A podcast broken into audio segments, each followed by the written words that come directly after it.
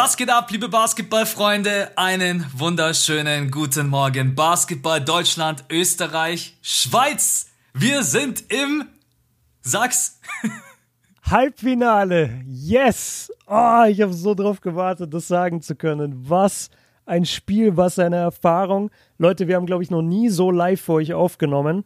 Denn Das es ist gerade tatsächlich schon Mittwoch, es ist 0 Uhr 20 und wir haben gesagt, ey, wir, wir recorden erst nach dem Spiel, weil wir wollen wissen, wie die Deutschen abschneiden, damit der Podcast für euch geil ist am Mittwochmorgen. Deswegen 0 Uhr 20 sitzen wir gerade hier.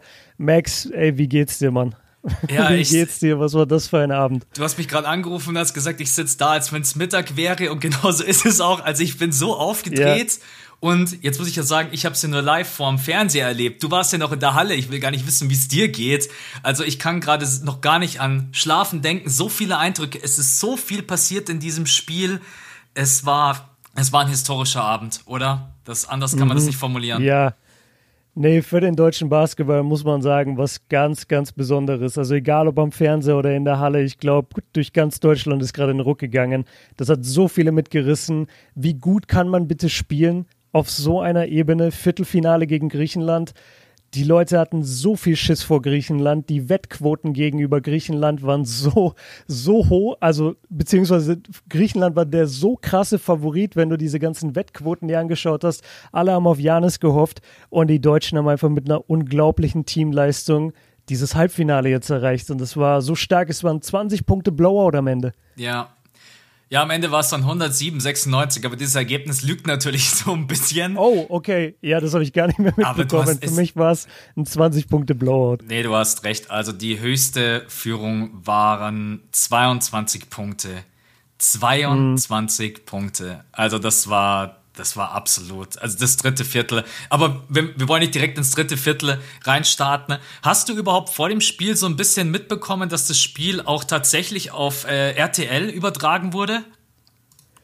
Äh, ja, habe ich auch mitbekommen. Ist natürlich auch ein krasser, krasser Sprung für den deutschen Basketball. Ja. Das ist halt so eine geile Werbung, wenn du dir das überlegst, wie viele Leute das jetzt gesehen haben. Und es gab ja sogar diese, diese Szene, wo man mich und Siebers kurz wohl in einem, in einem Fernseh-Replay gesehen hat. Insta-Leute, schaut ähm, bei Björn oder Siebes einfach rein in die Insta-Story. Legendär. Ja. Also wirklich. Also ich, ich habe schon gesagt, davon mache ich mir einen großen Abzug irgendwie und, und hole mir das als Poster eingerahmt. Ja. Das ist, das ist ein absurder Moment.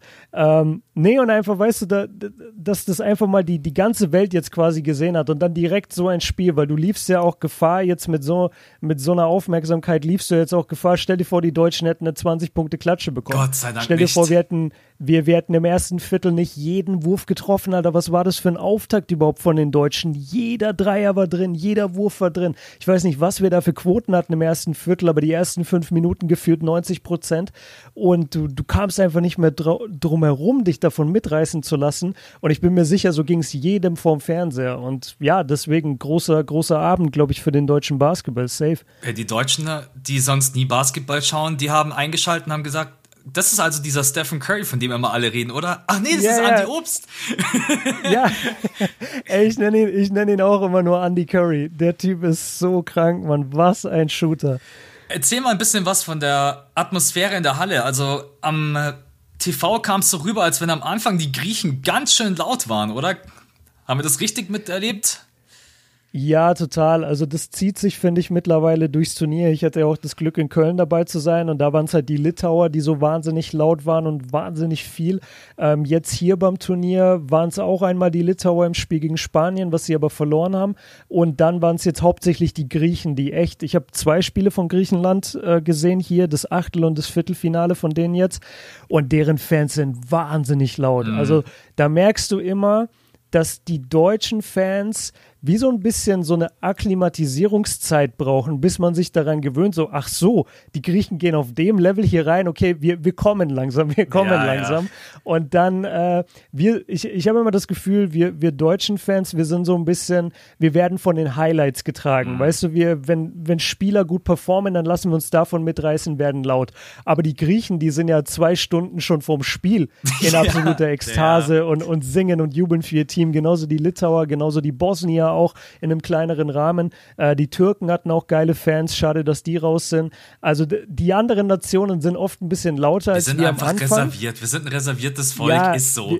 Absolut, wir sind reserviert, aber wir kommen dann schon. Und glaub mal, also ab, dem, ab Mitte erstes Viertel hat die Halle aber gebrannt, auch von deutscher Seite.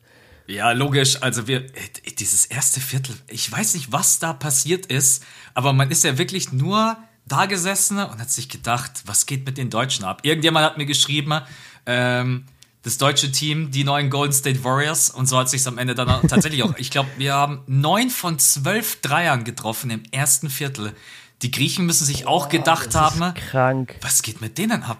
Also wir wussten schon, ja, dass ja. die Deutschen Dreier treffen können, aber könnt ihr mal bitte runterkommen? Das war ja, das ist verrückt. so geil für uns, weil ich habe vor dem Spiel habe ich so ein bisschen die Statistiken mir angeschaut und die Deutschen haben aktuell eine 38-prozentige Dreierquote, also vor dem Spiel gehabt. Ähm, und jetzt ist die wahrscheinlich noch mal höher gegangen. Wir haben über, nee, wir haben sieben Leute, die über 40 Prozent von der Dreierlinie in diesem Turnier schießen. Also wir sind mit den Italienern wahrscheinlich das dreierstärkste Team, was noch äh, übrig ist. Und bisher zahlt sich das halt voll für uns aus, weil wir haben so viel Shooting, dass immer irgendeiner delivern kann. Ey, selbst Vogtmann schießt über 40 Prozent. Ja. Und was hatte der heute überhaupt für ein krankes Spiel? Ja, Vogtmann, es war ja auch ein bisschen erkältet. Wir hatten ja sowieso ein paar Fragezeichen vor diesem Spiel. Vogtmann erkältet, mhm. Nick Weiler-Bepp mit der Schulter, Franz mit Franz. Ja, Franz mit seinem um, umgeknickten Fuß. Äh, ich glaube, spätestens nach dem Stepback-Dreier gegen Janis war die, Kannst du mir. Das war der geilste Moment meines Lebens, glaube ich. Der hatte den vor sich in der Isolation und ich dachte schon so, ey, nimmt der den jetzt? Nimmt der jetzt Janis Hops? Und dann dachte ich mir, nee, der passt bestimmt den Ball weiter. Und dann macht er diesen Sidestep, ähm, steht dann zwei Meter plötzlich neben Janis, einen der besten Verteidiger überhaupt und steppt aber so weit zur Seite eben Franz, dass er da einfach so viel Platz kreiert und dann splasht er diesen Dreier unfassbar. Also egal, ob du da am Fernseher warst oder in der Halle, das macht, glaube ich, gar keinen Unterschied. Ich glaube, jeder ist aufgesprungen und ausgerastet. Franz hat danach im Interview gesagt, also die haben sich gemeinsam den Wurf angesehen, hat er gesagt, ja, da war gar nicht so leicht. also. Ja, Franz, bester Mann, ey. Ja. Das ist halt auch das Geile, finde ich, an dem deutschen Team diese Bescheidenheit und Gelassenheit und auch da, du hast es vorhin gesagt, Reserviertheit. Also die Deutschen sind halt einfach ein bisschen reservierter und das hörst du auch immer in den Interviews und ich finde das einfach so grundsympathisch. Weißt du, dass die jetzt auch nicht komplett eskalieren, nur weil sie das Viertelfinale gewonnen haben, sondern jetzt steht Halbfinale an. Ja, wir sind sowieso und ich muss mich da ja total mit reinnehmen. Ähm, immer ein Volk, wo sagt, ja, wir haben jetzt gegen die gewonnen und gegen die gewonnen, aber wartet mal ab, bis wir auf die treffen. Und ich mal, mal muss, gucken, da, genau. Ja, und ich muss sagen, da war ich dieses Jahr auch voll mit dabei bei dieser Welle. Aber jetzt ist einfach Zeit, der Zug hält an, einsteigen, Bandwagon. Ja, ja, jetzt, jetzt könnt ihr alle aufspringen, Leute. Jetzt können wirklich Let's alle go. aufspringen. Ähm, von Franz zu Janis, wie ist es? Du hast ihn jetzt, warst du heute auch Kurzzeit? Ja, oder? Unten rechts ja, habe ich dich gesehen. Ja. Du hast jetzt Janis genau, zweimal Kurzzeit erlebt. Äh, wie ja. fühlt es sich an, ihn so direkt nah vor der Nase zu haben? Wie ist er so groß, wie du ihn dir vorgestellt hast? Ich meine, du hast ihn ja schon mal in Milwaukee gesehen, aber nicht Kurzzeit. Mhm. Ja, beim Aufwärmen durfte ich ja kurz halt so ein bisschen stehen. Ja. Genau, da habe ich schon sein Warm-up gesehen und musste dann auf die Tribüne. Jetzt hier war es quasi anders, da konnte ich dann auch die Spiele sehen. Ehrlich gesagt, ich habe das Gefühl, ich habe nur ein Janis-Spiel Kurzzeit gesehen, weil heute in dem Spiel, ich habe ihn so ausgeblendet. Ich mhm. war nur bei den Deutschen. Ich habe gar nicht groß auf ihn geachtet. Ich habe nicht wirklich gegen ihn jetzt mich gefreut, aber es war jetzt auch nicht so, dass ich bei seinen Aktionen gejubelt habe. Ähm, aber vom, vom ganzen Auftreten her, äh, ich weiß schon, was du, wo du hin willst mit der Frage. Es ist, glaube ich, schon der beste Athlet, den ich jemals live gesehen habe. Also die Größe stimmt, so ist es nicht übertrieben. Er ist 2,11 Meter, 2,13 Meter groß. Ich habe zu Siebers einmal gesagt, als er ähm, beim Freiwurf, beim Rebound genau vor uns stand, habe ich gesagt, ey, der Typ besteht nur aus Armen den seine Arme und Hände, die gehen bis zu seinen Knöcheln. Das ist so verrückt, was der für eine Spannweite hat. Dann ist kein Gramm Fett an diesem Typen. Ich würde sagen, er wirkt in echt immer ein bisschen schlanker als im Fernsehen. Ich finde, im Fernsehen wirkt er immer ein bisschen aufgepumpter fast, mhm. äh, ein bisschen breiter. Wenn du ihn in echt siehst, ist das einfach nur ein wahnsinnig agiler, drahtiger Typ. Ich glaube, das kommt einfach dadurch, dass er relativ breite Schultern hat, aber wenn du ihn dann so mal live siehst, dann hat er gar nicht so diese Monster-Oberarme oder diese extrem aufgepumpten Brustkorb oder so. Der ist einfach ein, ein unglaublich ähm, wie sagt man, äh, im Fitness sagt man doch lean oder, oder ja, shredded. Genau, ja. Weißt du? Genau so wirkt er auf mich. Und er ist halt so unfassbar agil. Äh, eine Sache, das, das betone ich immer, wenn, wenn Leute mich fragen, irgendwie so, ja, was ist denn der Unterschied zu einem NBA-Spieler? Warum sind manche Leute in der NBA? Und das ist immer die Beweglichkeit, die du mit der Größe mitbringst. Also ich kann das auch sagen über die Vorrunde. Ich habe Nurkic live gesehen. Nurkic ist, glaube ich, der größte Mensch neben Shaq, den ich jemals live gesehen habe. Ey, und Nurkic springt über den Court wie eine Gazelle. Der sind manche der in manche Passwege reingesprungen, da hätte ich gedacht, ein Guard kommt da nicht hin. Und, und da springt aber Nurkic hin. Und das ist dieser Unterschied. Also Janis ist so flexibel, schnell, agil, unfassbar beweglich, dabei koordiniert, kann den Kontakt aufnehmen. Also alles, was man am Fernsehen sieht, und dann nochmal mal fünf, wenn du es live siehst, von der Beweglichkeit her. So würde ich es beschreiben. Das ist eigentlich ganz gut, dass man, wenn man sich überhaupt mal mit einem NBA-Spieler vergleicht, dass man gar nicht erst beim Skill-Level anfängt, sondern erst mal von, bei der mhm. Athletik, von der Kondition her, vom Training, ja. vom Körperbau. Ja. Da bist du überhaupt mal überhaupt zum, dass der Basketball in deiner Hand ist, kommst. Du musst erst mal diese ganzen Punkte erfüllen. Ja, ja. Das ist, äh, ja, ich wollte Super auch. Punkt. Ich wollte auch auf Janis, weil Janis war, finde ich, im ersten, im ersten Viertel war er brutal stark. Also ich weiß nicht, ob mhm. ihr das so wahrgenommen habt, weil man hat natürlich dann den Fokus auf die Deutschen gerichtet, wegen diesem Dreierhagel. Aber Janis im ersten Viertel hat uns gefühlt auseinandergenommen, in Anführungsstrichen, was uns eigentlich hätte nicht passieren sollen. Er hat, glaube ich, zwölf Punkte oder es waren sogar 14 Punkte, fünf Assists gespielt, vier Rebounds. Also im ersten Viertel haben wir gar keine Antwort auf Janis gefunden. Und wir sind ja auch bloß, ich habe den Boxscore offen, obwohl das erste Viertel so geil war, sind wir bloß mit vier Punkten Führung da rausgekommen. 31-27. Hast du das überhaupt so wahrgenommen, dass das trotz allem so eng war? Oder hattest du das Gefühl, wir führen mit 15? Nee, nee, überhaupt nicht. Also da auch nochmal Erwähnung der griechischen Fans. Also die lassen dich schon jeden Korb spüren und das hast du voll mitbekommen, dass die Griechen dauernd scoren. Ähm, wir haben uns in der Halle sehr aufgeregt darüber, dass es live wirklich so wirkte, als bekommt Janis jeden Pfiff.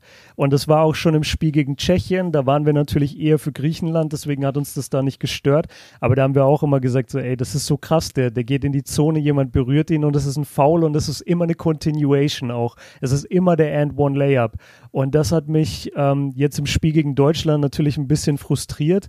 Ähm, das war dann auch in der zweiten Halbzeit, da gab es so ein offensichtliches Foul an der Dreierlinie. Janis macht danach noch drei Schritte, macht dann den Layup und sie pfeifen das trotzdem wurde im Continuation. Fernsehen rauf und runter diskutiert, die Szene. Und Ey, und wir haben keine Replays bekommen. Das war so krass, auch bei Janis unsportlichen Foul. Normalerweise zeigen die oben am Videowürfel, zeigen die die äh, Slow-Mos, die ihr auch seht am Fernseher.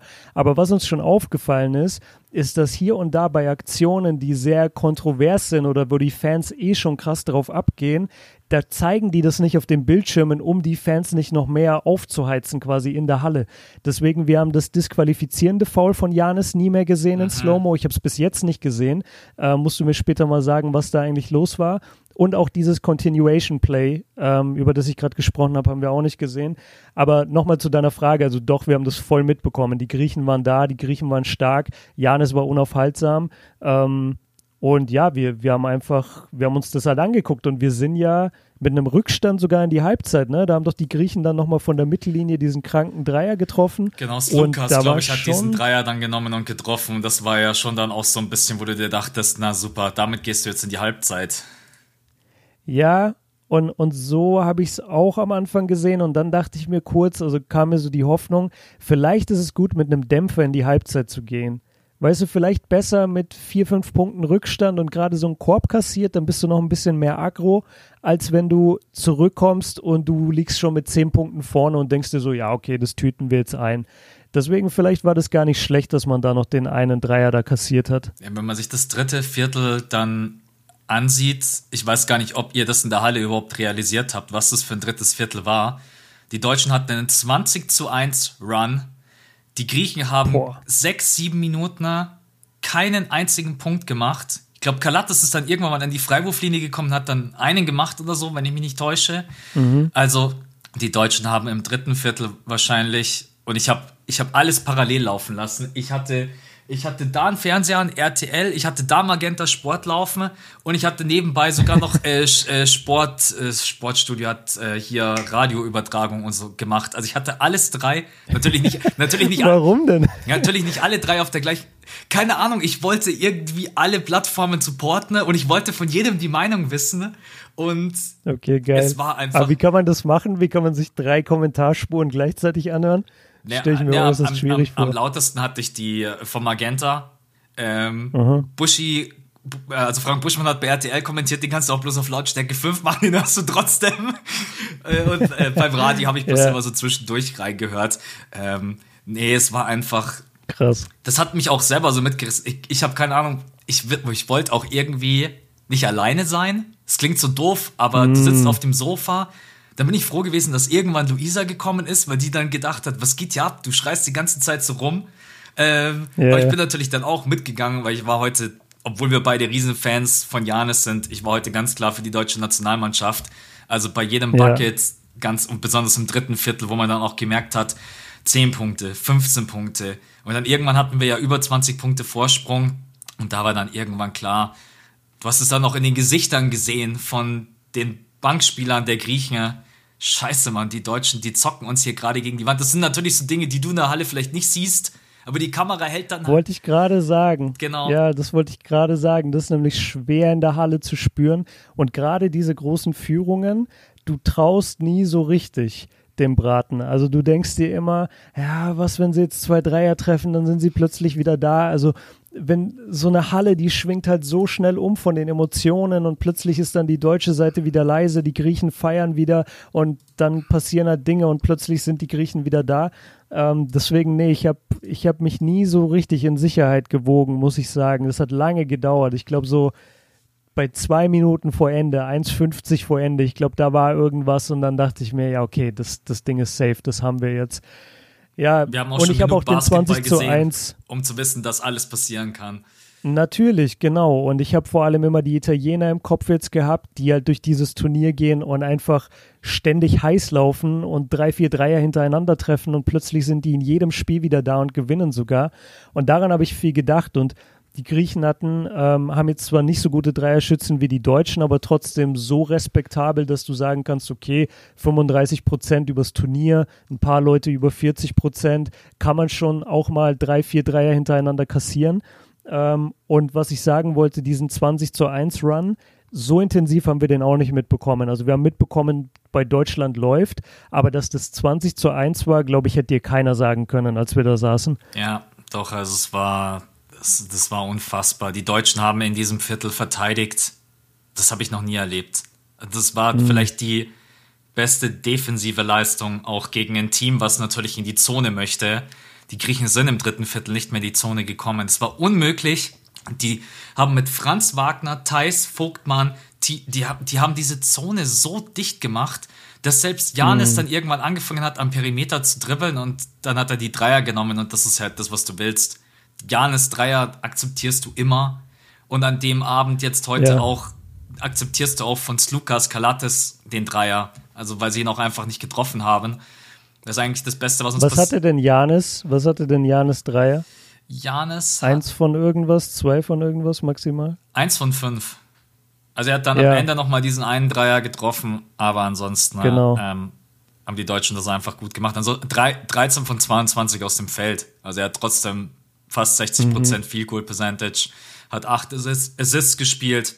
Ähm, aber ich glaube, das ist auch so ein bisschen die Geschichte von diesem Spiel, dass Kalates und Slukas, die beiden, die ja auch überragende Spielmacher sind, da heute eben so nicht reingefunden haben ins Spiel. Und diese Pack and Rolls einfach mit Janis nicht so gut liefen. Es gab mal ein, zwei hohe Anspiele, die Janis dann auch aufgrund seiner Länge natürlich mm. verwandelt hat. Dieser eine Alley Oop, weiß nicht, ob ihr das, also im Fernsehen war das völlig krank. Yeah. Also der war so. Haben wir gesehen. Genau. Ähm, und ansonsten der einzige, der mich heute da wirklich überzeugt hat bei den Griechen, war Larenzakis. Das ist der Typ, der sehr emotional immer war. Der hat Jo, der, der sich doch mit Franz Wagner getrashtalkt hat. Ja, genau, richtig. Ist der? Genau. Ja. Der hat auch den Deutschen viele Fouls angehangen und hat auch seine. Der hat vier Dreier genommen, hat alle vier getroffen. Also der war richtig unangenehm. Ah, okay, krass. Aber ja. ansonsten muss man sagen, war von den Griechen war heute sehr, sehr wenig. Besonders natürlich ab dem dritten Viertel, aber die Deutschen haben es halt auch überragend verteidigt. Ja, also ich bin die ganze Zeit vor dem Turnier, während des Turniers bei meiner Meinung geblieben blieben, dass mich die Griechen nie so wirklich begeistert haben von der ganzen Spielweise. Sogar vorm Turnier habe ich ja dieses Vorbereitungsspiel geguckt oder zwei und habe dann auch immer gesagt, ey, die kriegen irgendwie den Ball nicht richtig auf Janis. Ähm, ich weiß, also da, da hatten wir beide richtig quasi immer unterschiedliche Meinungen und ich habe das in jedem Pod eigentlich gesagt. Ähm, und ich sage jetzt nicht, der eine hat recht, der andere hat, Unrecht, aber ich habe diese Guards einfach nie so stark gesehen. Mhm. Selbst wenn der Dreier mal gut aussieht, selbst wenn die mal ein gutes Spiel hatten. Ähm, ich habe Games gesehen, die waren in der Crunch-Time und die haben es nicht geschafft, ein Pick-and-Roll zu laufen. Und dann hatte ich einfach nicht das Gefühl, dass das ein gut funktionierendes ähm, Team ist. Ohne Dis Disrespect jetzt gegen das, was die wahrscheinlich in ihrer jeweiligen Liga machen, wo die sicherlich sehr stark sind. Ich fand einfach nur im Nationalteam hat es äh, nicht ganz gefittet alles. Und ja, ich fand sie insgesamt nie so stark wie die Deutschen. Und dann gegen Tschechien habe ich sie ja gesehen im Achtelfinale, die Griechen. Da war ich auch natürlich für Griechenland. Und da ist mir aufgefallen, das haben die, Grie das haben die Tschechen echt gut gemacht. Die haben halt Janis auch ständig gedoppelt. Ja. Und dann muss er den Ball abgeben. Ähm, ich weiß auch nicht, ob es da ein Allheilmittel dagegen gibt. Also der, in der hier im europäischen Basketball bei der FIBA ist natürlich das Feld auch nochmal ein bisschen kleiner. Es wird ein bisschen anders verteidigt. Und da ist es halt nicht wie in der NBA, wo nochmal mehr Platz ist und wo diese, dieses Doppeln mehr bestraft wird. Im Eurobasket, das wird nicht so krass bestraft, das Doppeln. Und du kannst immer wieder recovern. Das haben wir von den Deutschen. Du hast vorhin die Defense gelobt. Das ist uns in der Halle auch aufgefallen. Diese, diese Help- und Recovery-Defense der Deutschen war stark die ist schon das ganze Turnier stark und das funktioniert vor allem, weil das Feld auch nicht so groß ist wie in der NBA. Und dann kann Janis auch nicht so gut aus dem Doppel überhaupt wahrscheinlich das machen, was er in der NBA machen würde. Yes, Leute, die heutige Folge wird euch präsentiert von HelloFresh und ich bin happy, dass wir sie mit am Start haben, denn ich nutze sie ehrlich gesagt selber schon seit mehreren Jahren. Ich wurde da irgendwann mal von meiner Mom geinfluenced. Die hat zu mir gesagt, hey, wenn dir mal nicht mehr irgendwas einfallen sollte, schau einfach bei denen rein. Und jetzt wisst ihr auch Bescheid, wenn ihr meiner Insta-Story immer ja, diese ganzen. jetzt wissen wir es nämlich, warum Max Instagram immer so geil aussieht in den Stories, was er sich kocht. Es kommt eigentlich alles von HelloFresh. Aber das ist nice, weil ich muss sagen, ich nutze auch immer mal wieder gerne HelloFresh, weil es einfach extrem schnell geht und weil er in den Boxen wirklich immer schon alles mit drin ist, was du yes. für das Gericht brauchst. Und, das und du hast die komplette halt Anleitung nice. für richtige ja, genau. Dummies und das ist halt, stellt euch das ist sehr gut für uns beide. Und ein Gericht, was was ich so wirklich mitgenommen habe und das koche ich seit Jahren. Das sind, ich weiß nicht, vielleicht hattest du die auch schon mal mit drin, Zucchini-Patties. Mhm. Die werden einfach nur gemacht mit Zucchinis. Die schneidet man quasi klein, drückt das Wasser so raus, macht das gleiche mit Karotten, macht da noch einen Käse dazu. Habe ich mir gedacht, am Anfang, wie soll denn das halt, ne? Das ist so mega, mega lecker. Das kann ich euch wirklich bloß empfehlen. Hast du irgendwas, was du schon seit ein paar Mal gekocht hast? Ja, also bei mir ist es die American Bowl. Ich mag die total gerne. Das ist einfach Salat mit ein bisschen Hähnchen dazu, bisschen Gemüse noch innen drin und das ist einfach mein Go-To-Essen, was ich immer wirklich gerne esse. Auch gerade halt, wie gesagt, vorm Fernseher, wenn die Spiele laufen, mhm. wenn es schnell gehen muss. Dafür ist es einfach perfekt. Genau. Und wir haben jetzt natürlich für euch einen Gutscheincode. HF für HelloFresh, Viertel. Und wir haben sowohl für Deutschland, Österreich einen separaten Link als auch für die Schweiz. Für Deutschland, Österreich ist es hellofresh.de Schrägstrich HF Viertel. Für die Schweiz ist es ein anderer hellofresh.ch Schrägstrich HF Viertel. Und da könnt ihr, wie gesagt, in Deutschland Österreich sparen. In Deutschland bis zu 90 Euro auf eure ersten vier Boxen. Kostenloser Versand für die erste Box gibt's oben drauf. Es ist nur für Neukunden einlösbar. Also falls ihr schon bei HelloFresh seid, geht nur für Neukunden und für die Schweiz bis zu 140 Schweizer Franken auf die ersten vier Boxen. Der Code ist wie gesagt HF Viertel. Falls ihr Bock habt, es mal auszuprobieren als Neukunde, dann checkt das gerne ab. Und jetzt geht's weiter mit der Folge. Ich glaube, das ist tatsächlich ein großer Punkt, ist, den man unterschätzt, dass dieses Feld einfach ein bisschen kleiner ist. Alles ist viel enger. Mhm die Regeln auch, die Janis ist ein paar Mal in der Zone, also wirklich gestanden, fünf, sechs, sieben, acht Sekunden. Und dann mein, yeah. mein NBA-Brain muss dann erstmal denken, was macht denn der da? Ah, Fieberregeln, der yeah, kann ja so lange stehen, wie er Bock hat. Genau, der kann da stehen, wenn er will. Das und das ist halt das Geile auf der Gegenseite. Leute können da einfach stehen und auf ihn warten. Ja, das ist ja, tatsächlich, wir waren da immer unterschiedlicher Meinung. Also ich äh, habe da auch keinen äh, kein Charme, das hier nochmal zu sagen. Ich habe wirklich auch gedacht, mhm. die Griechen äh, besiegen Deutschland. Ich habe die Griechen ja mit den Serben als Topfavorit gesehen. Beide sind jetzt raus. Gut gelaufen für uns. Ähm, die Serben waren auch mein Topfavorit. Ja, also wir, Alter. wir können, wir können später noch mal einmal ganz kurz über die ähm, Ergebnisse der anderen sprechen, dass alle auf dem aktuellen Stand mhm. sind, ohne da jetzt groß in die Analyse zu gehen, weil du natürlich auch vor Ort warst. Ähm, das ein oder andere Spiel hast du ja trotz allem gesehen, äh, auch unter anderem Griechenland gegen äh, Tschechien. Du hast ich, ich habe alle Spiele, glaube ich, gesehen. Litauen hast du auch Ich habe Litauen gesehen. Litauen, Spanien war brutal. Ja. Habe ich gesehen, ja. Hast du Frankreich, Türkei gesehen? Ja. Ja. Auch. Genau. Aber machen, machen wir später. Lass uns hier noch kurz. Also, jetzt Griechenland. Viele schreiben, es war Janis und sonst nichts.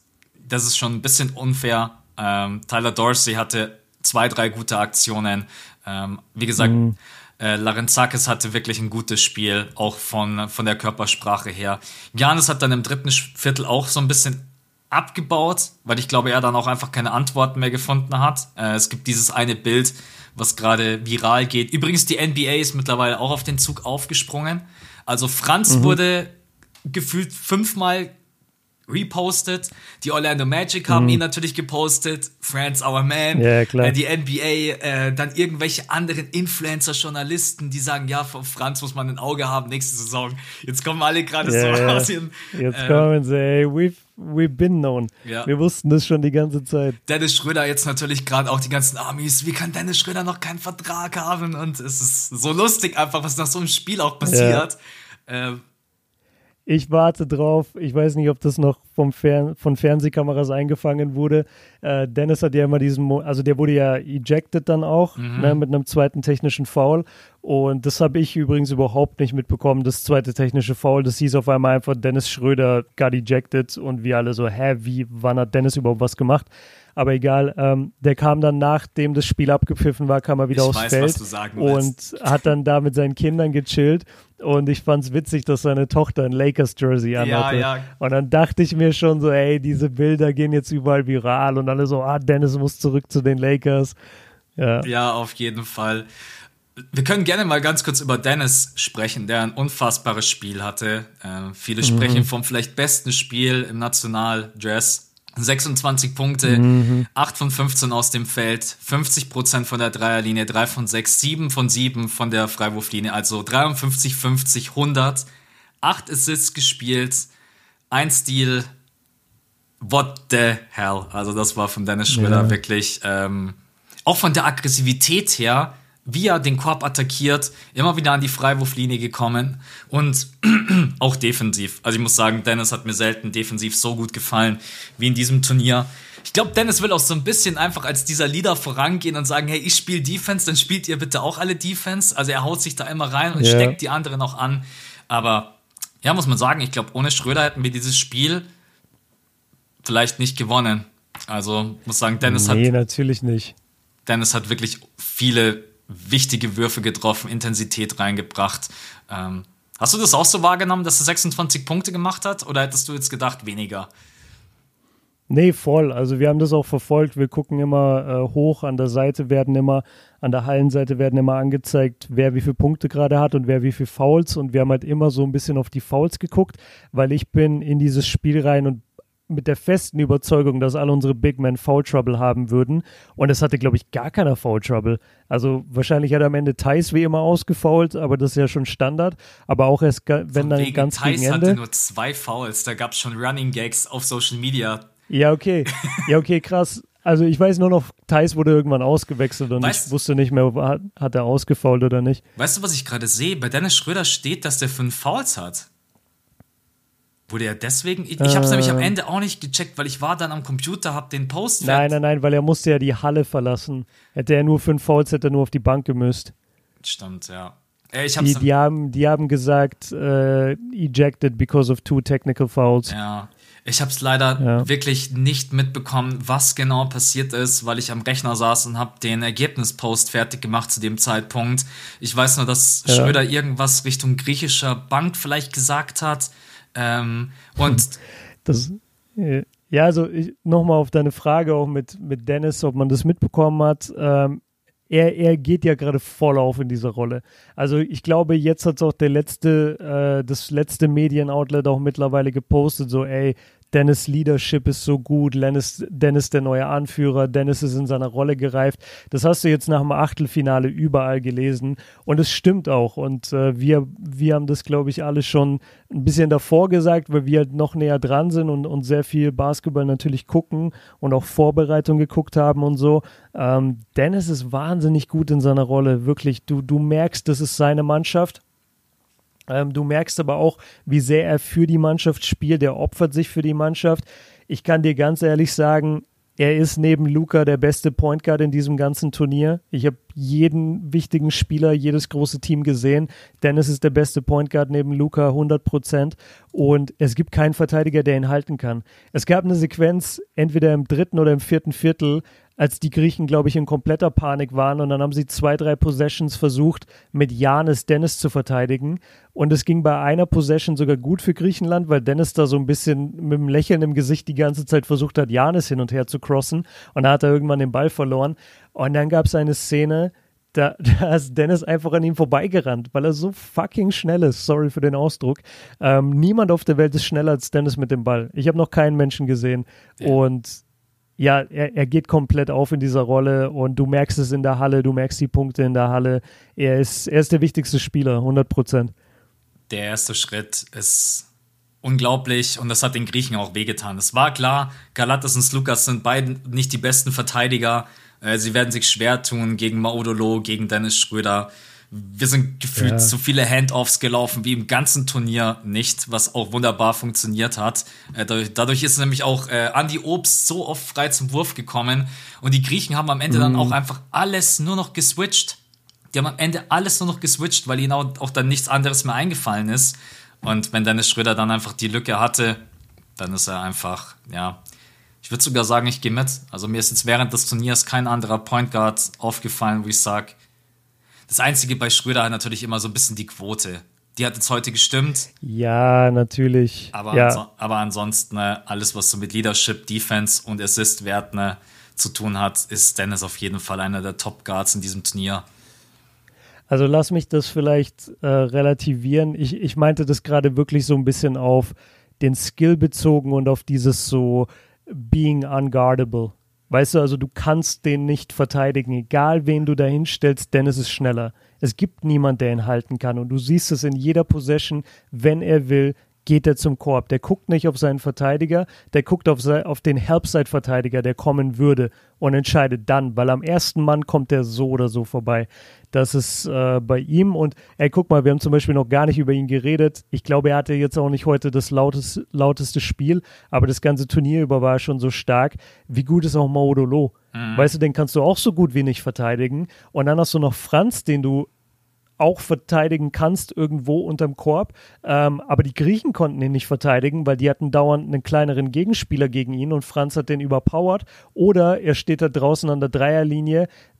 Was hatte der? Drei, vier Dreier erfolgreiche, hab, oder? Ich sehe es gerade das erste Mal und ich fall fast vom Stuhl. Der hatte fünf von sieben.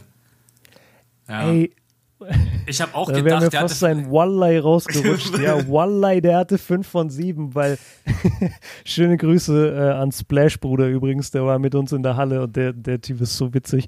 Egal, ähm, ja, 5 von 7, genauso hat sich angefühlt. Der hat ein Ding nach dem anderen gesplasht, der konnte nicht daneben werfen. Ja. Ich kann dich mal ganz kurz abholen, einfach vom, äh, von den Punkten her. Also Dennis mhm, Schröder hatte gerne. 26, Franz Wagner hatte 19. Andi Obst hatte ebenfalls 19, auch 5 von 7. Yeah. Also die, die beiden haben wirklich ihren Dreier überragend getroffen. Maudolo, hast du recht, er hatte heute seine Off-Night, muss man fast sagen. Mhm. Er hatte nur drei Punkte, eins von acht, hat ein, das war der eine Dreier, den er getroffen hat. Ansonsten war es heute einfach nicht sein Spiel. Ähm, okay. Dafür zockt er wieder gegen die Spanier auf. Das ist auch ein bisschen das Schöne an unserem Team, dass in jedem mhm. Spiel einfach ein anderer mal einfach einen Sahneabend erwischt. oder in seiner Rolle aufgeht. Ja, ja, total. Und das ist auch, ähm, ja. wir müssen über Thais sprechen, Alter. Thais hatte 13 Punkte und 16 Rebounds. 16. Ja, Thais, der, der, Junge ist eine Maschine. Ist, der ist der absolute Luxus. Wir haben auch noch gar nicht richtig über unsere Bigs geredet. Ähm, ich weiß nicht, wie seine Stats aussahen oder wie das am Fernseher rüberkam, aber wir, wir saßen da auch immer und haben gesagt, hey, hat Thiemann gerade schon wieder Janis gestoppt? Hat Thiemann gerade schon wieder eine Janis-Possession ja, gut verteidigt? extrem stark heute, ich, ja. Ich habe nicht damit gerechnet, weil also ich, ich habe wirklich nicht damit gerechnet, dass er körperlich da dagegenhalten kann, aber er hat es geschafft. Ähm, ja, die, die, ganze Mannschaft, Mann, wirklich. Ich, ich feiere jeden Einzelnen und Thais ist genauso ein Kandidat, 13 und 16. Was sind das für ein Monster-Double-Double in einem 40-Minuten-Spiel? Wie viele Minuten hat er überhaupt gespielt? Wahrscheinlich 25, 28? Ähm, fast 30. Die meisten Minuten hinter Dennis. Okay, aber unter 30 trotzdem. 29, 19, ja. Ja, dann mach mal in der Zeit bitte 13 und 16. Das ja, gebe ich dir nicht. Ja, das glaube ich dir, dass du das nicht. Ich jetzt 0 von 3 geben wir dir, aber 13, 13 wir und geben 16 euch geben wir dir nicht. Uh, na, das klingt zu gemein, aber vielleicht Maodolo würden wir euch geben, 1 von 8, mal irgendwie einen reinmachen. Oh, ich wünschte, ey. Maodolo nee. hat so ein ey, gutes Maodo ist so, ja, der ist so shifty, ne? Ja. Der steht da oben, der crosst jeden weg. Und Maodo, achtet mal drauf, äh, dir ist es bestimmt schon aufgefallen, Maodo ist der beste Spieler, den ich jemals gesehen habe, der sich beim Handoff den Ball abholen kann. Mhm. Also kennst du das, wenn, wenn der Big Man hat den Ball und der Ball soll auf den Guard und der Guard wird aber gut verteidigt von seinem Gegenspieler, dann ist Maodo der Beste, den ich je gesehen habe, der dann mit so zwei, drei Körpertäuschungen in die ein oder andere Richtung komplett seinen Mann verliert und dann ganz easy sich den Ball abholen kann. Se selbst Dennis ist nicht ganz auf dem Level von Maodo, würde ich da sagen. Das ist so krass. Achtet da mal drauf bei den Spielen. Ja. Ja, jetzt haben wir, glaube ich, über jeden geschwärmt. Haben wir irgendjemanden vergessen? Vogtmann hatten wir ganz. Senkfelder kam rein. Senkfelder und Hollatz kamen am Ende rein, die MVPs aus dem Spiel gegen Ungarn. ja, Senkfelder, stimmt, Senkfelder hatte 49 Sekunden. Yes, Shoutout. Der, der ist immer noch, wenn du den Punkteschnitt checkst, ähm, nur Punkteschnitt ist er der deutsche Topscorer. Weil er hatte in einem Spiel 22 Punkte. und damit hat er 22-0 und damit ist er Topscorer. Oh Mann. Ja, es ist, ja. es war echt, also generell, auch was mich echt überrascht hat, 46 zu 32 Rebounds. Und das hätte ich wirklich nicht erwartet. Wow. Also wir haben die Griechen am Ende komplett out-rebounded. Und das ist natürlich auch und ein ganz großer Faktor gewesen. Und wir hatten halt unglaublich viele zweite Bälle. Ey, das, das wollte ich dich aber fragen, weil auf jeden Fall in der ersten Halbzeit hat es so gewirkt, als hätten wir das Rebound-Duell sehr krass verloren. Haben wir auch. Ich hatte das Gefühl. Wir wurden zerstört. Ja. ja. Genau. Ja, dass wir das überhaupt dann noch umdrehen konnten, ist ja auch äh, ein Anzeichen dafür, wie gut das Spiel lief dann. Also Vogtmann war danach ähm, auch oben bei Magenta neben Per Günther und äh, hat dann ein bisschen über das Spiel gesprochen und hat auch gesagt, also das, was man am meisten kritisieren muss am Anfang, was wir an offensiven Rebounds zugelassen haben und was wir an defensiven Rebounds nicht geholt haben, das darf halt nicht passieren. Und das haben sie dann im dritten mhm. Viertel ähm, einfach das dritte Viertel, keine Ahnung, da kannst du einfach nur eine Eins mit Sternchen dran machen. Schau, wirklich, wenn du zu Hause bist, schau dir das mal nochmal in Ruhe an, dieses dritte Viertel. Sowas habe ich noch nie gesehen. Ja, muss ich machen. Also das war. Ansonsten ist noch irgendwas, was mir jetzt gerade total ins Auge sticht. Ja, Points in the Paint, okay, da haben wir kassiert, 44 zu 28, das war aber erwartbar gegen die Griechen. Aber ich habe das Gefühl, die 44 ja, Punkte also waren in der ersten Hälfte ja, und vor allem, wir haben ja keinen, keiner unserer Bigs ist ja jetzt eine Scoring-Dominanz oder jemand, der nur in der Zone scoret. Also Thais hatte auch ein paar Jumper von außen, Vogtmann hat von der Dreierlinie geballert. Ähm, wir haben das ja nicht wie, wie die Griechen mit Janis und mit Papa Janis, dass die da wirklich unterm Korb ihre Arbeit verrichten. Ich glaube, die meisten Points in the Paint hat wahrscheinlich äh, Franz gemacht oder so. Oder das, Dennis. Ja, das kann sein, ja. Übrigens, das steht ja. auch hier, das äh, gibt es, glaube ich, bei der NBA nicht. Hier steht, wie lange wir geführt haben. 36, oh. 36, 7, 36 Minuten und 7 Sekunden. Und die Griechen 2 Minuten und 47 Sekunden. Das waren wahrscheinlich okay, genau. Die restliche Zeit war dann Gleichstand. Genau, die restliche. Also es gab achtmal Lead Changes und Tied viermal. Ja, es war ein unglaublich okay. geiles Spiel. Also außer dass am Ende, es war ein bisschen schade, dass die Griechen im dritten Viertel dann so komplett wegbrechen. Ich meine, für die Deutschen war es gut. Mhm. Dann war natürlich super schade, die äh, Janis Ejection, Ejection stimmt. Da wolltest du noch von mir wissen, was das überhaupt war. Ja, ich glaube. Genau, also ich habe nur gesehen, Thiemann ging zu Boden. Und wir haben es nie wieder gesehen im Replay. Wir haben nichts gesehen in der Halle, deswegen hol mich mal ab. Hast du Replays gesehen? Ja, ja, ja, hundertmal. Die haben sich das hundertmal angeschaut und die Raps muss man auch sagen. Ich weiß nicht, ob wir das in der Halle hatten. Vielleicht ist nicht heute ihren besten Abend. Du hast schon vorhin über die Con Continuation Ey. gesprochen. Es gab Brother, Alter, ich habe so viel über die Refs, ich halte mich gerade nur zurück. Ja. Aber das zieht sich schon durchs ganze Turnier. Also es gibt krasse, krasse Entscheidungen hier, die ja auf jeden Fall fragwürdig sind. Aber wir haben uns auch die ganze Zeit gefragt, ey, werden die jetzt Janis quasi rausschmeißen? Also, weil er hatte ja schon ein unsportliches und das zweite unsportliche wäre ja dann automatisch raus. Ich glaube aber, es war ja sogar krasser, ne? Er hat dann sogar ein disqualifizierendes bekommen. Also selbst ohne das erste unsportliche wäre er so oder so raus gewesen, wegen dem Foul an Thiemann. War das so oder haben wir das falsch gehört in der Halle? Das Weil ich, war, wir haben gesagt, disqualifying Foul. Das war, das weiß Der Hallensprecher hat das gesagt. Das kann ich dir gerade nicht zu 100% bestätigen. Ich hatte das Gefühl, es war, weil es das zweite unsportliche Foul war und dann in der mhm. Addition. Ich meine, das, das es war ja zweimal gegen Thiemann. Das erste unsportlich hatte den Ball verloren und hat dann Thiemann quasi so festgehalten äh, als der dann. Ja, ja, das war halt einfach. Genau, das ja. ist in der Fieber halt einfach sofort Unsportliches. Ähm, das ist so nervig übrigens, das müssen sie ändern. Ja. Wie oft die auch Unsportliches Foul pfeifen, wenn äh, die Leute einfach versuchen, den Ball halt zu stoppen. Ja. Weißt du, in den letzten Sekunden. Das ist so nervig, ey. Die sollten diese Regel ändern, wirklich. Weißt du, was überhaupt nicht nervig ist? Dass man in dieser Eurobasket endlich Emotionen zeigen darf und keiner geht dir mit einem fucking Tier auf den Sack. Die haben sich ein paar Mal, hm, haben stimmt. sich im Fernsehen siehst du ja nochmal das Close-up dann einfach mit der Kamera, ja. wie die sich ein paar Mal angegiftet, angeschrien haben, nach Dunks, nach Ballverlusten. Und ich dachte ja. mir jedes Mal so, bitte NBA, bitte, wenn irgendjemand von euch, der da mhm. Verantwortung mhm. hat, sich das anschaut, scheißt mal auf diese ganzen Tees. Solange nicht irgendjemand zum anderen hingeht und ihn ins Gesicht brüllt, ist es alles in Ordnung und fein. So viele Emotionen und das Voll ist, guter Punkt. das ist so. Ja. Ansonsten mit äh, den unsportlichen Fouls bin ich bei dir. Also das ist äh, manchmal echt wild gewesen. Also um es ganz kurz zu machen, äh, Janis hat aus Versehen ja. Thiemann einfach voll eine äh, mitgegeben, so mit dem Arm. Hat es aber nicht mit Absicht gemacht. Okay. Ähm, Jan ist natürlich dann auch noch mal ein paar Zentimeter größer als Thiemann.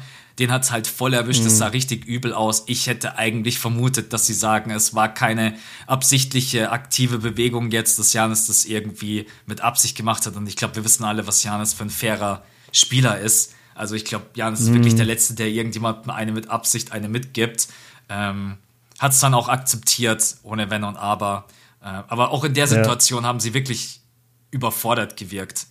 Also Thais war da ja auch mit. Die, die Refs oder die. Ja, die Refs. Ja, ja. Bis ja. die dann, dann mal entschieden haben, was da letztendlich Sache ist.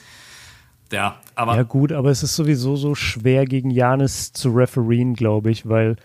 Also der wirft sich halt in jeden Gegenspieler, den er sieht, mit 100 km/h rein und wirft dann den Ball in die Luft und dann wird quasi jedes Mal geguckt, okay, ist das jetzt ein Offensivfoul, ist das ein Blocking-Foul? Man, ich glaube, der Ref weiß es nie, Janis weiß es auch nicht. Das, das wird einfach irgendwie nach Ermessen gepfiffen. Das ist so schwer, den zu, äh, ja, zu refereen einfach. Ja. Ja, ich glaube, es ist auch einfach schwierig, da die richtige Entscheidung zu treffen, besonders wenn du halt nicht immer die Wiederholung hast. Und du musst es einfach direkt mhm. in Realgeschwindigkeit, musst du entscheiden, okay, war das jetzt ein Offensivfoul von Janis? Aber dann, dann muss ich dich fragen, das Continuation Play, über das wir vorhin geredet haben, sah das am Fernseher so schlimm aus, wie wir, wie uns das vorkam, einmal in der Halle, weil wir haben es nur einmal im Real Life gesehen und da haben wir schon gesagt, das ist kein Continuation Play. Der nimmt den Ball vier Sekunden erst danach in die Hand. Ja, der, wie habt ihr das gesehen? Ja, in der Wiederholung sah es nicht so eindeutig aus wie in der Realgeschwindigkeit, aber ich meine, der Ref, der direkt neben Janis steht, hebt einfach schon so früh die Hand und dann macht Janis danach noch drei Schritte oder vier yeah. Schritte.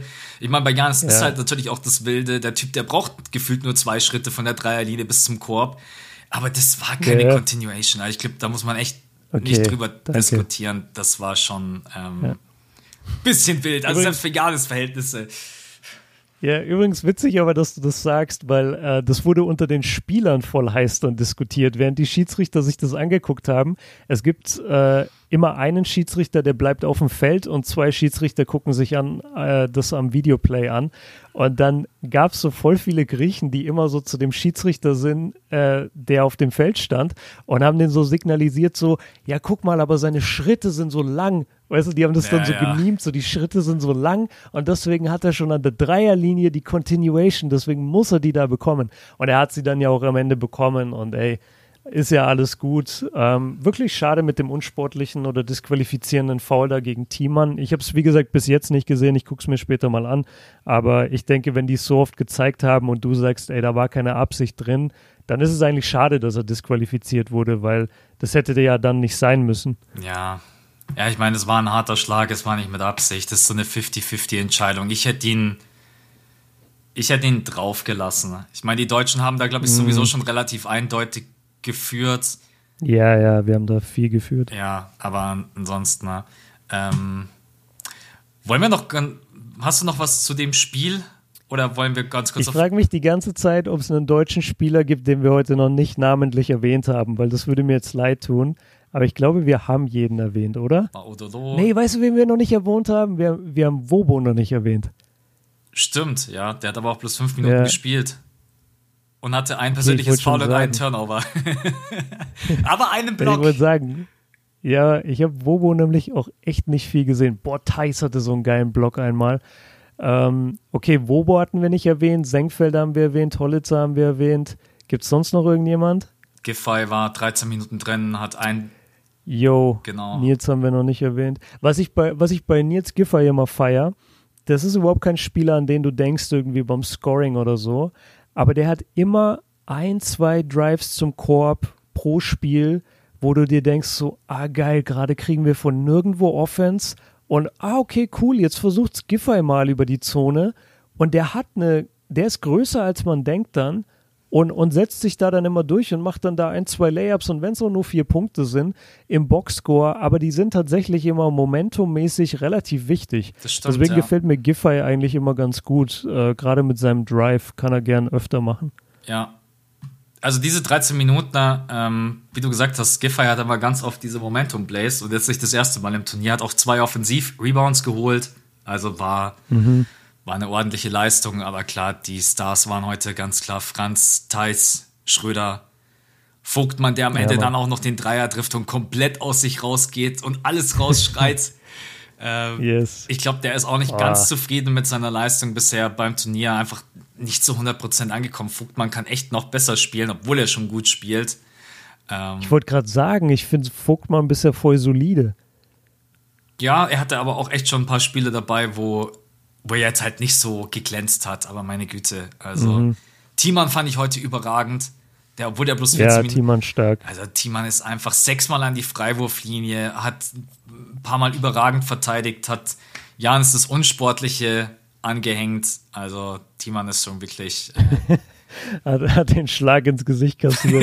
ja, ja, das musst du auch äh, erstmal. Ja, brauchst du irgendjemanden, der diesen Schlag äh, nimmt. Muss das, muss das mal aufstehen davon, Alter.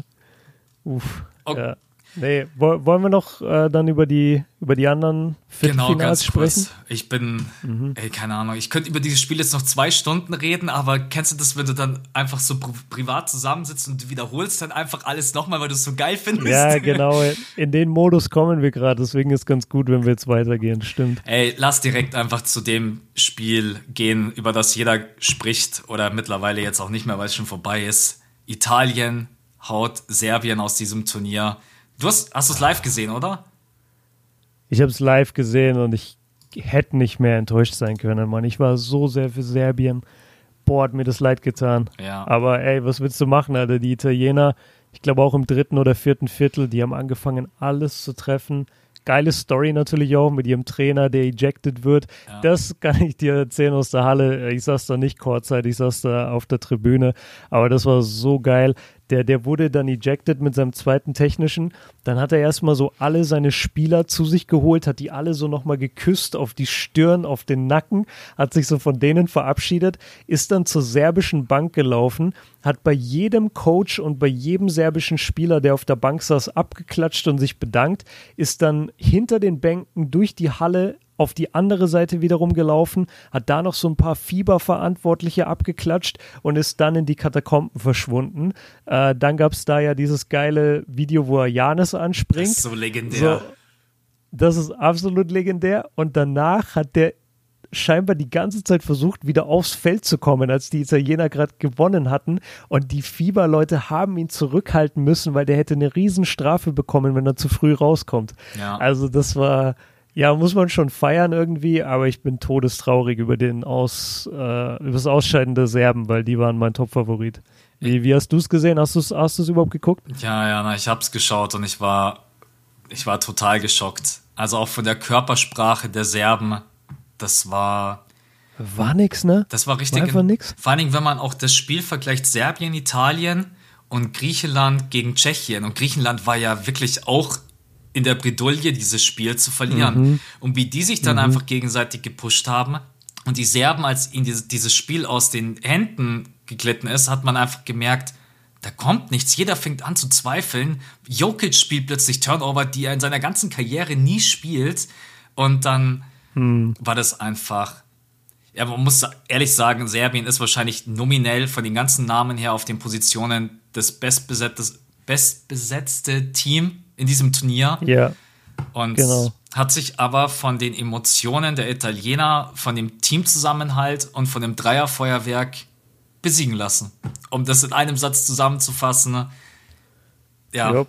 unglaublich. So, so, kann man es sagen. Unglaublich. Ja. Und ey, Shoutout an die Italiener. Du, du musst erstmal die Serben raushauen und deren Spirit so brechen, weil ich bin voll bei dir. Körpersprachentechnisch, ich habe die ganze Zeit mir gedacht, ey, wann kommt denn da mal was? Wann, wann übernehmen die denn jetzt mal? Wann, wann kommt da mal ein Schrei oder irgendwas? Es kam einfach nicht. Ja. Die, die haben das einfach relativ emotionslos runtergespielt. Ja, sehr, sehr, sehr schade, wirklich. Okay, machen wir da einen Haken drunter, weil wir haben noch ein paar Spiele. Ähm, dann, mhm. warte, ich muss jetzt wieder zurückgehen. Damit, ich bin nämlich ganz kurz in den Boxscore. Jetzt lässt er mich nicht mehr zurück. Ich flippe okay. gleich aus. Jetzt bin ich bei den Deutschen und Griechenland. So, jetzt. Also ich, ich, würde, ich würde mal reinwerfen Litauen, Spanien. Ich glaube, das war das andere kranke Achtelfinale, ja. wo keiner mit gerechnet hat. Mein Herz weint äh, beziehungsweise immer noch. also ja, also jeder liebt die litauischen Fans, war auch echt cool vor Ort. Äh, in Köln waren sie auf jeden Fall noch einen Tick lauter, jetzt in Berlin waren ein paar weniger da, aber trotzdem war es geil. Und ja, ey, aber die Spanier, also die Spanier heute auch gegen Finnland, mhm. die sind einfach auch wirklich gut. Ich denke mir auch immer, wenn ich die sehe, warum spielt ihr nicht noch besser? Ja. Also die, die sind eigentlich wirklich gut. Und heute haben halt die, die Hernan Gomez-Brüder komplett übernommen, dieses Spiel gegen Finnland. Ähm, ja, und gegen Litauen hat es eine Overtime, glaube ich, gebraucht, genau. dass sie Litauen rausgehauen Unglaubliches haben. Finish ja. zu dieser Overtime, auch Rebound reingetippt. Ey, ganz ja, genau. emo richtig emotional, ja. ja. Nee, sau stark hat. Also Spanien macht schon auch Bock. Du, du guckst immer die Spanier und denkst dir so, hä, warum kenne ich keinen mehr? So früher kanntest du jeden aus dem spanischen Team irgendwie und heutzutage kennt man die nicht mehr so, außer man guckt Adam Sandler Filme. Aber die sind trotzdem, die sind, äh, die sind trotzdem krass und die machen Bock und ja, die, die werden auch, die werden ein interessanter Gegner im Halbfinale für Deutschland. Also Deutschland trifft jetzt auf Spanien. Aber ich sag dir ganz ehrlich, vor den Griechen hatte ich einen Ticken mehr Angst. Also die Spanier, finde ich, sind schlagbarer, als es die Griechen waren. Ja, definitiv. Also wir sind jetzt der Favorit gegen Spanien. Ich bin aber froh, dass es Spanien ist, weil ich glaube, alleine wenn du einfach schon die Flagge siehst und die Jerseys und einfach generell dieses Team, gehst du da immer mit Respekt rein und denkst dir jetzt nicht, die klatschen mhm. wir heute.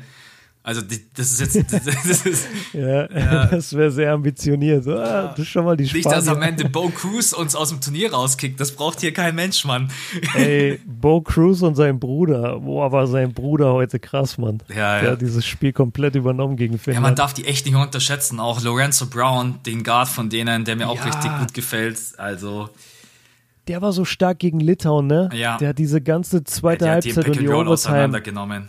Der hat die gekillt, ja, das ja. war krass, stimmt. Hey, Brown apropos, war, ja. apropos Montenegro, auch wenn das jetzt schon wieder ein Spiel zurückliegt, wir haben bei bloß 85 zu 79 gewonnen. Wie hast denn du das erlebt, als plötzlich Montenegro ich glaube, bis auf drei Punkte rankam. Ich bin vorm Fernseher gesessen, hab mir gedacht, ey Jungs, wollt ihr mich eigentlich verarschen? Wir haben die in der ersten Halbzeit so an die Wand geklatscht und was macht ihr jetzt? Ja. Yeah.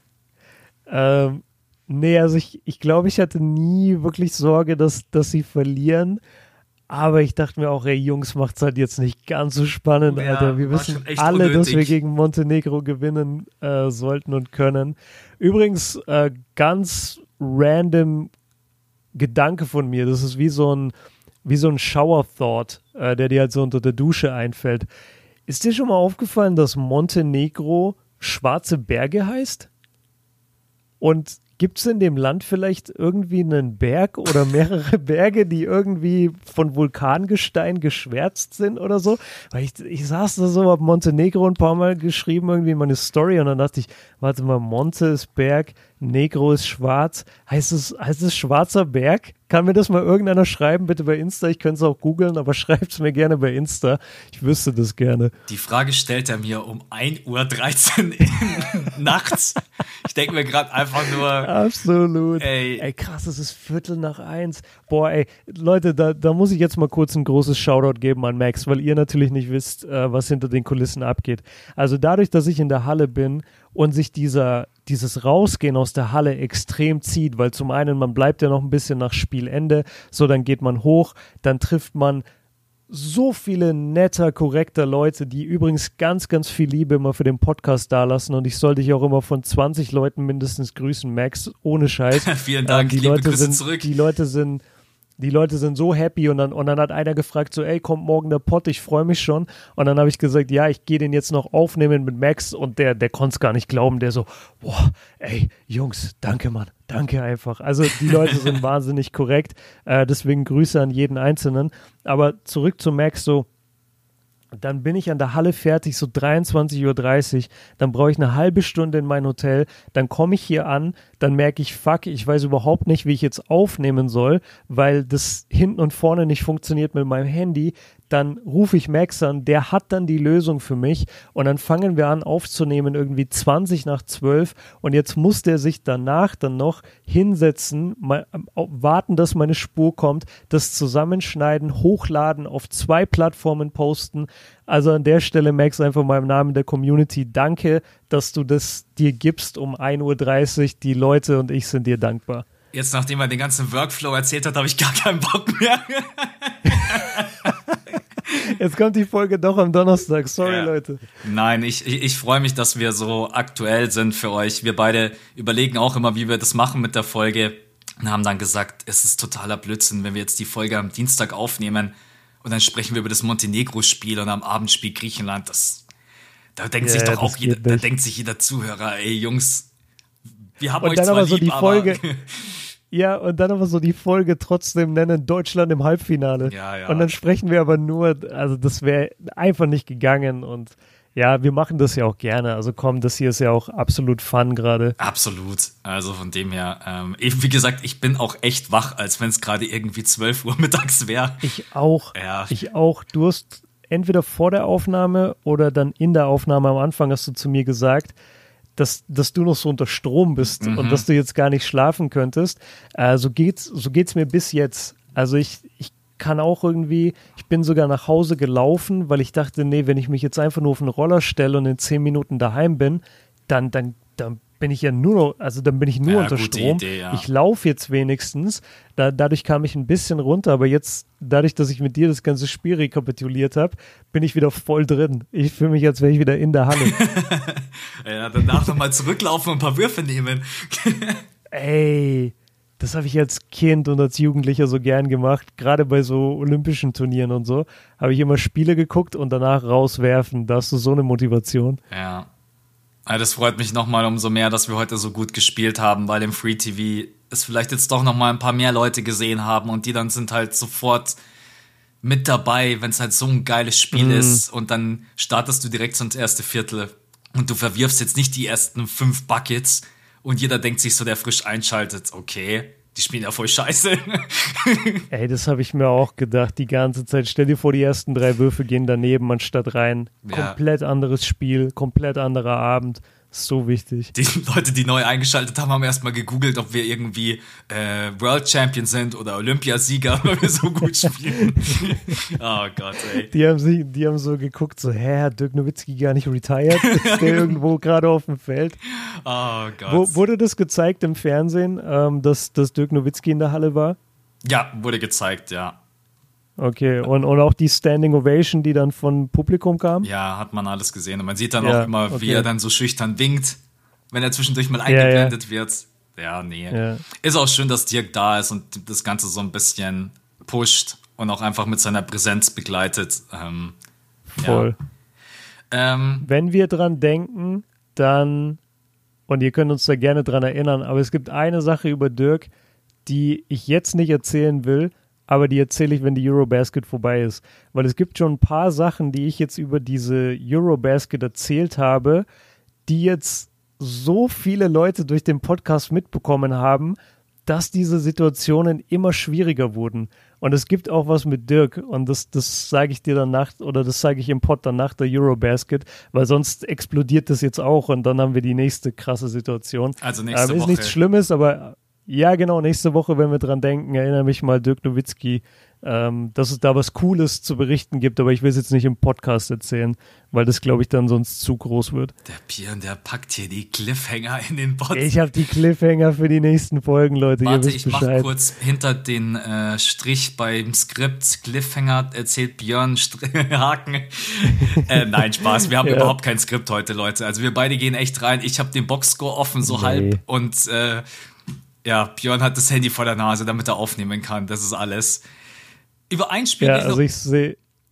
Ja, ich wollte nur sagen, also ich sehe dich auf einem Bildschirm und in den anderen Bildschirm spreche ich rein. Ja. Ich habe keinen Boxscore. Und in der Halle hat man noch nie ein Feeling wirklich für einen Boxscore. Ja. Das ist ganz komisch. Ja, Aber ja, erzähl, was, was du gerade sagen wolltest.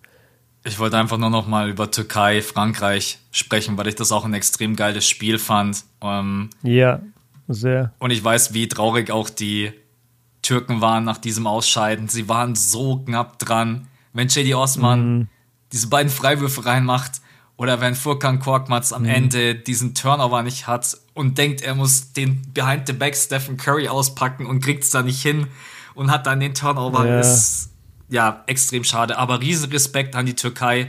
Ähm, Larkin musste abreisen. Ähm, bei den Türken der absolute Superstar. Der hatte das weiß ich gar nicht, ob ihr das mitbekommen habt, aber der hat das ganze Turnier gespielt und hat kaum Würfe genommen, weil der eine Handverletzung mhm. hatte. Und das bedeutet, wenn der werfen mhm. wollte, hat er so Schmerzen gehabt, dass er eigentlich fast jeden Wurf verweigert und hat dann quasi nur den Assistgeber mhm. und dann irgendwann ging es aber nicht mehr, musste dann abreisen. Ähm, deswegen einfach nochmal Riesenrespekt an die Türkei, aber auch Riesenrespekt an Frankreich und an Rudy Gobert. Wir schimpfen immer ganz viel über Rudy Gobert, aber das war sein Eurobasket Breakout Game, also 20 Punkte, 17 Rebounds, 7 davon offensiv. Putback Dunk, äh, ich weiß gar nicht, hm. ob in der Overtime oder zur Overtime. Ja. Ich glaube zur Overtime, oder? Weiß, ja, also das war, das war das große Gobert-Game, ganz klar. Und das ist witzig, weil selbst danach kamen Leute zu mir und haben gesagt, ey, Gobert war nicht so gut, ne? Und da habe ich dann wirklich mal dagegen gesprochen und gesagt, nein, Gobert hat gerade den Franzosen diesen Sieg gerettet. Hätte der nicht irgendwie drei, vier Offensivrebounds hintereinander reingemacht für die Franzosen, wäre das ganz anders ausgegangen. Ich fand es auch super schade für die Türken. Die haben ein cooles Team. Äh, ich bin ein Riesenfan von, von Alperin Schengen der, der spielt einfach so geil. Der hat in der Crunch-Time leider gar nicht viele Minuten bekommen, hat gar nicht gespielt, ehrlich gesagt, in der Crunch-Time. Aber ich mag den total War gerne. Chaddy Osman. Matchup für ihn. Ja, ja, aber seine Assists, seine Spielübersicht ist so gut. Also ich liebe, was der da, was da in Houston quasi mit ihm gerade sich entwickelt. Ähm, Wem wollte ich gerade? Ah ja, Chaddy. Äh, das kann ich auch übrigens auch über Markinen sagen. Chaddy und Markinen sind solche Kanten, Alter. Das kannst du dir nicht vorstellen. Also Chaddy sieht wirklich aus wie LeBron. Der ist so ein Monster. Ja. Und, und Markinen auch, ey. Das ist echt krass. Da sind wir wieder bei diesem, alleine vom Körper her sind manche Leute einfach schon NBA-ready. Und das sind Chaddy und Markinen für mich. Und äh, Korkmaz hatte auch seine Momente in dem Spiel. Der hat brutale Dreier getroffen, um die Türken wieder ranzubringen. Also ja, ist einfach bitter, aber das ich meine, deswegen haben wir eine K.O.-Runde. Mhm. Weißt du, das, deswegen ist das Ganze emotional. Wenn jetzt jeder immer weiterkommen würde, hätten wir ja keine Spannung in den Spielen. Und ich kann auch sagen, die türkischen Fans waren mega cool in der Halle und sicherlich auch laut ähm, und haben Spaß gemacht. Es ist schade, dass sie nicht mehr dabei war. Ich hätte gern sowas gesehen wie Türkei gegen Griechenland oder Türkei gegen Litauen. Äh, von den Fanlagern her wäre das crazy gewesen. Das stimmt, ja. Äh, Tunca müssen wir noch erwähnen, sonst drehen die äh, türkischen Fans durch. Ich habe Tunca vorher nicht gekannt, mhm. aber der hat 6 von 10 getroffen bei diesem Spiel und hat Dreier getroffen. Also die, die türkischen Fans Krass. haben mir geschrieben, äh, Max, äh, äh, was haben sie? Steph, Stephen Tunca Clay Tuncher. Also echt ein Spieler, also ein Spieler, den ich vorher auch nicht kannte. Aber ich, das ist auch eine Geschichte bei diesem Turnier. So schön, neue Spieler kennenzulernen, sich mit denen zu beschäftigen, zu gucken, wo spielen ja. die, wo kommen die her, was haben die überhaupt für ein Skillset. Also ich muss sagen, ich nehme bei dieser Eurobasket ganz, ganz viel neue Eindrücke mit. Du sowieso, weil du ja natürlich vor Ort bist. Ähm, aber man lernt auch wieder viel Neues dazu. Und ich muss sagen, der europäische Basketball schafft es schon, sich in mein Herz zu spielen, so ein klein wenig. Das soll nicht heißen, dass wenn die NBA wieder losgeht, dass die NBA nicht wieder Brio Nummer 1 ist, aber. ich stelle mir dich gerade so im Oktober vor. So, ja, NBA Season Opener, aber München hat gerade gegen Barca gespielt in der Euroleague. Lass uns darüber 40 Minuten reden, Leute. Scheiß auf den NBA Opener, wir sprechen heute München gegen Barca. Ja. Nee, das nicht, aber vielleicht einfach, dass man echt mal guckt, dass man es einfach so ein bisschen mit, mitverfolgt nebenbei. Ich glaube, es ist natürlich auch viel leichter, mhm. wenn du jetzt mal ein paar Spieler kennst. Ist halt immer so, du schaust dir die Teams an und dann kennst du vielleicht mal irgendwie ein, zwei Spieler und dann ist natürlich dein Interesse. Ich meine, bei der NBA, wir wissen, die Teams treffen aufeinander. Wir kennen jeden Spieler bis Rotation, sagen wir jetzt mal zwölf. Dahinter vielleicht jetzt manchmal nicht jeden, kennen jetzt vielleicht nicht jeden Two-Way-Player, der Max kennt auch die Leute, die gerade in der G-League noch gezüchtet werden. Ja, ja, der. Man kennt sie alle. Ja, ansonsten am Freitag geht's, nee, jetzt warte, jetzt geht's erst, heute Abend geht's Morgen weiter. sind die anderen beiden. Heute. Ja, ja, genau, genau wenn es die Leute hören, dann heute Abend. Frankreich ähm, gegen die Italien. Die beiden Viertelfinals, Slowenien, Polen, Frankreich, Italien. Also Slowenien, Polen sollte eigentlich an die Slowenien gehen. Mhm. Aber Frankreich, Italien wird sehr, sehr spannend. Das glaube ich auch, ja. Ich glaube tatsächlich, dass die Italiener auch die Überraschung schaffen könnten. Es kann aber auch natürlich sein, dass die Franzosen, ich weiß es nicht, äh, unglaublich schwierig einzuschätzen. Ich habe sowieso keinen Bock mehr auf Tipps, nachdem Serbien und Griechenland draußen sind äh, und meine Achtelfinaltipps irgendwie 60% in die Hose gingen, weil plötzlich, oh, weil plötzlich Kroatien ja, abkackt. Äh, ja, es war. Ja, mit sowas rechnet ja keiner. Finnland schlägt Kroatien und sowas. Ja, war echt ja, wild. Aber zu, zu dem Frankreich-Spiel gegen Italien, also der Grund, warum ich glaube, dass Italien gewinnt, ist, weil Frankreich einfach bisher keine guten Leistungen gezeigt hat. Die haben mir noch kein Spiel gezeigt, wo ich dachte so, boah, die Franzosen. Evan Fournier ist überhaupt nicht er selbst. Gobert hatte jetzt dieses eine Spiel gegen die Türken. Abseits davon kannst du aber schon sagen, er ist irgendwie so ein bisschen dieser Faktor, wo du dir immer denkst, so, warum, warum ist der jetzt so gehypt? So, ah. was macht der jetzt wirklich auf dem Feld? Ähm, du hast keinen Playmaker wirklich, ja. Das tut den Franzosen ja, genau, nach wie genau, vor weh. Die, die, die, haben überhaupt kein System so wirklich. Also da bin ich, glaube ich, äh, schon einfach mehr bei den Italienern, die mit so viel Herz spielen gerade. Äh, die haben auch so ein so einen kleinen Aufbauspieler, dessen Namen ich auch nicht kenne, no disrespect, aber ich kenne nicht jeden Spieler. Die haben so einen kleinen Aufbauspieler, der hat so krass gespielt gegen, äh, gegen wen war's? Serbien. Italien. Sehr, ja, ja, ey, komm. Ja, ist doch egal. Ich bin so enttäuscht, Mann. Ich bin so enttäuscht, dass die Serben nicht weiter sind. Ich hätte die, weil die wären ja im Halbfinale, hätten die dann ja Nee, Quatsch, die wären dann ja auf Frankreich. Die wären jetzt getroffen. gegen, quasi gegen Frankreich, wären die jetzt Genau, genau, das ist ja Viertelfinale, genau. Und im Halbfinale wäre nämlich Slowenien-Serbien gewesen. Mhm. Und das hätte ich so gerne gesehen. Wollen wir noch einen kurzen Ausblick machen? Deutschland geht jetzt ins Halbfinale, trifft dort auf Spanien. Ja. Äh, Slowenien gewinnt wahrscheinlich gegen Polen, sagen wir, Italien gewinnt gegen Frankreich in den Viertelfinals. Dann hätten wir ein Halbfinale von Slowenien gegen Italien. Wer würdest du dich heute festlegen, geht ins Finale? Also ich habe gerade nur noch einen Wunsch und zwar, dass Deutschland gegen Slowenien im Finale spielt und dass wir nach dem Audi Dome und dem Vorrundenduell Best of Three, es steht 1-1 yes. und dann Finale. Ja, ähm, nein, ich glaube, dass Slowenien tatsächlich in beiden Duellen jetzt der, der Favorit ist. Ich glaube, die haben sich die Spiele auch angesehen und wissen auch, wie gefährlich das ist. Ähm, besonders auch mit diesem, es sind bloß, es sind vier Viertel, es sind zehn Minuten, das Spiel ist viel schneller vorbei. Wenn du da mal 15 hinten liegst, ist es nicht wie in der NBA. Ich weiß, dieses, dieses Spiel mhm. ist einfach viel schneller. Es gibt weniger Auszeiten.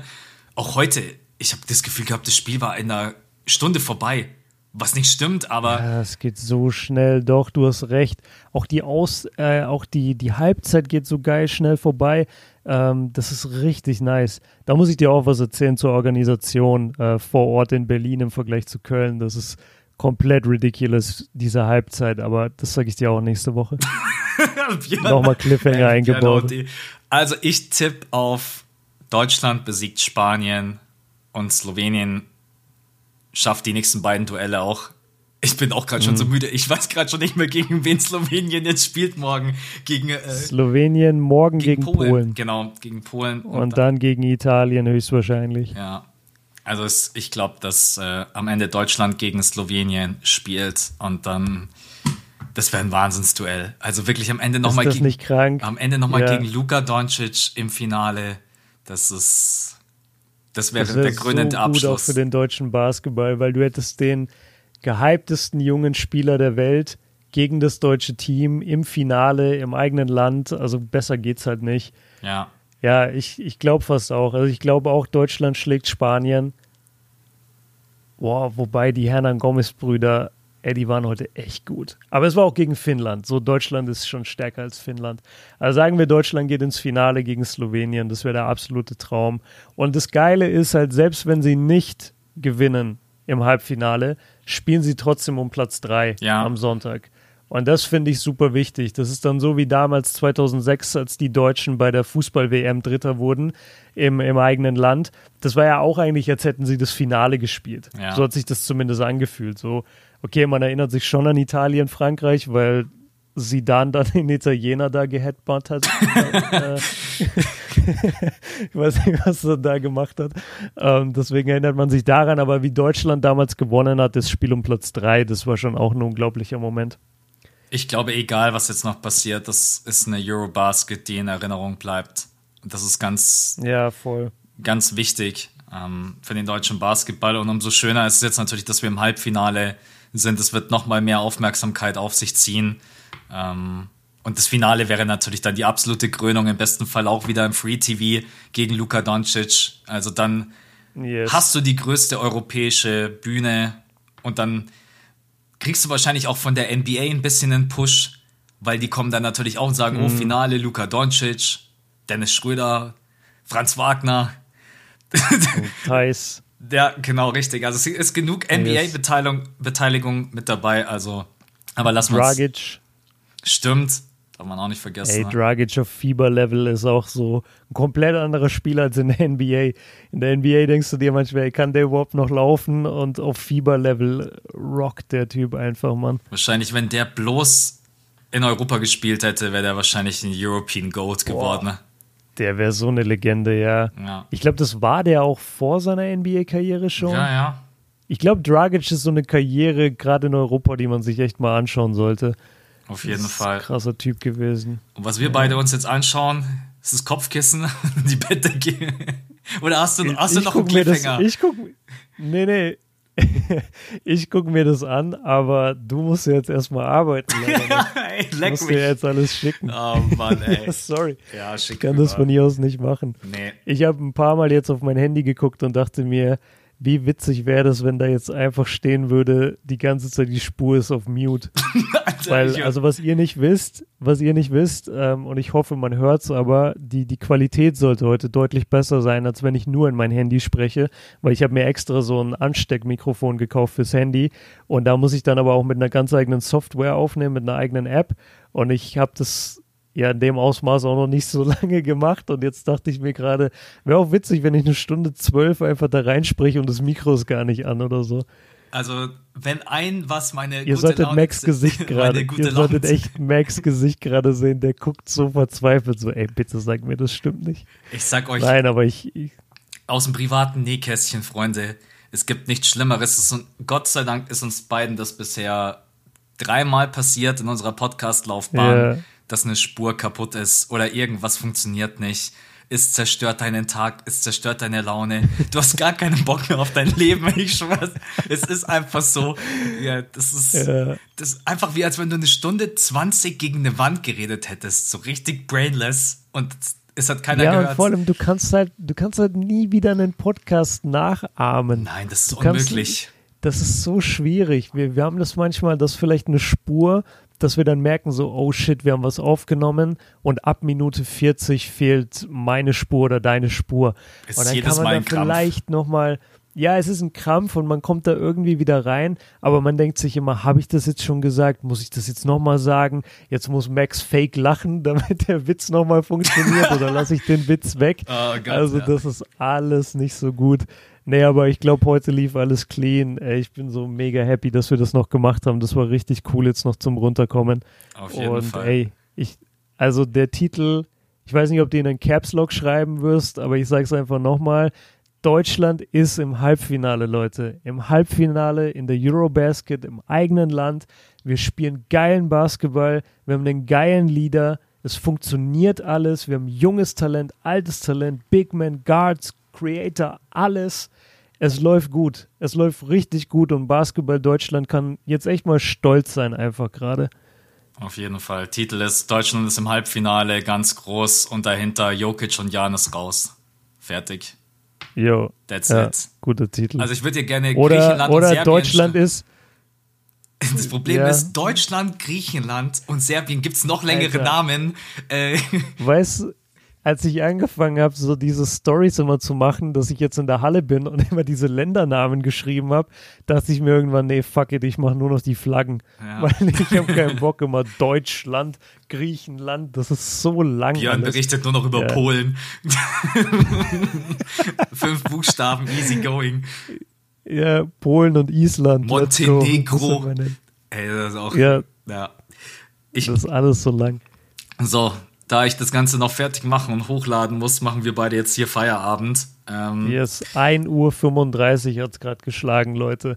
Das ist live, das ist Basketball Dedication von Basketballfans für Basketballfans. Dafür steht das fünfte Viertel. So sieht's aus. In dreieinhalb Stunden geht das Ding online. Äh, wir wünschen euch einen schönen Tag. Ich hoffe, ihr seid genauso gehypt wie wir ähm, am Freitag gegen Spanien. Egal wo ihr seid, schaut es euch an. Drückt den Deutschen die Daumen. Wir haben heute ein, einen historischen Abend erlebt. Das war ein absolut geiles Spiel. Björn an dich, vielen Dank, dass du dir die Zeit genommen hast. Und Danke dir, Mann. weiterhin viel Spaß vor Ort und an euch alle da draußen einen schönen Tag Danke. und bis zum nächsten Mal. Ciao. Ciao.